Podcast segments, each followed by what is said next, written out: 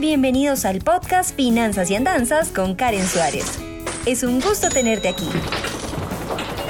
Exploraremos de la manera más sencilla posible el mundo de las finanzas, la economía, el emprendimiento y la productividad.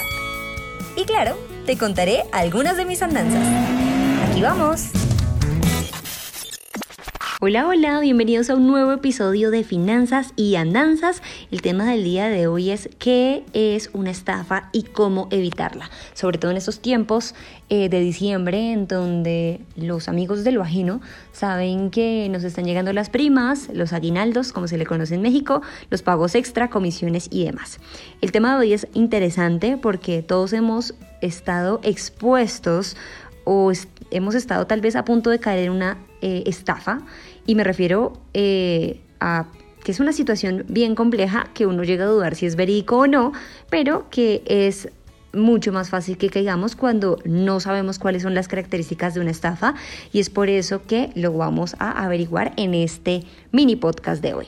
Se dice que una estafa es un delito contra la propiedad o el patrimonio de una o varias personas. En ocasiones se asimila al fraude, el timo y el engaño. Existen algunos signos de alerta que nos pueden ayudar a reconocer situaciones de estafa. Por ejemplo, los estafadores que se hacen pasar por una organización, una empresa o una tienda conocida siempre van a estar fingiendo que se están comunicando con nosotros con ese nombre. Entonces van a tomar eh, el nombre de la empresa o la institución más el uso de la tecnología para cambiar el número de teléfono que aparece en su identificador de llamadas y que nosotros creamos en realidad que sí es esa empresa.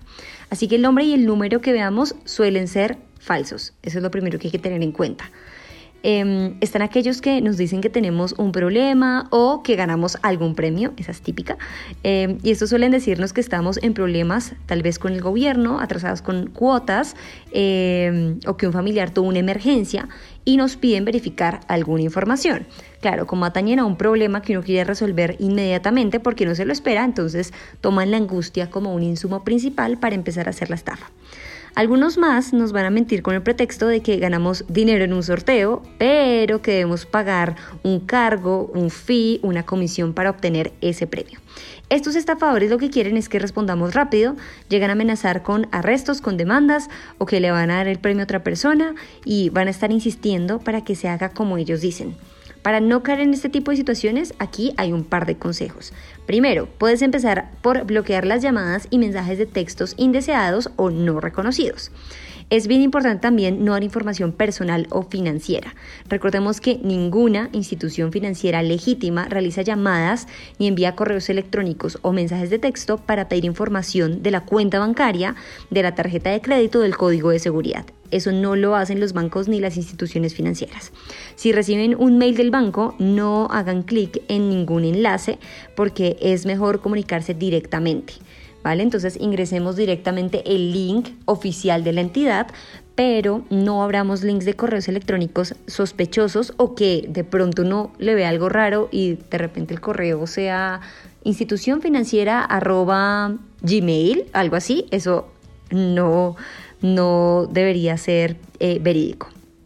Em, si tienes dudas o desconfianza, es mejor confiar en nuestra intuición y pedir ayuda. Yo les cuento acá una mini historia rápida y es que a mí me llamaron a decirme que si yo estudiaba en la Universidad El Bosque, lo cual era correcto en ese momento, y que habían visto mi promedio, lo cual eh, pues era uno de los más elevados y que por eso eh, una institución me quería pagar una especialización, pero que tenía que hacer un pago de 900 mil pesos.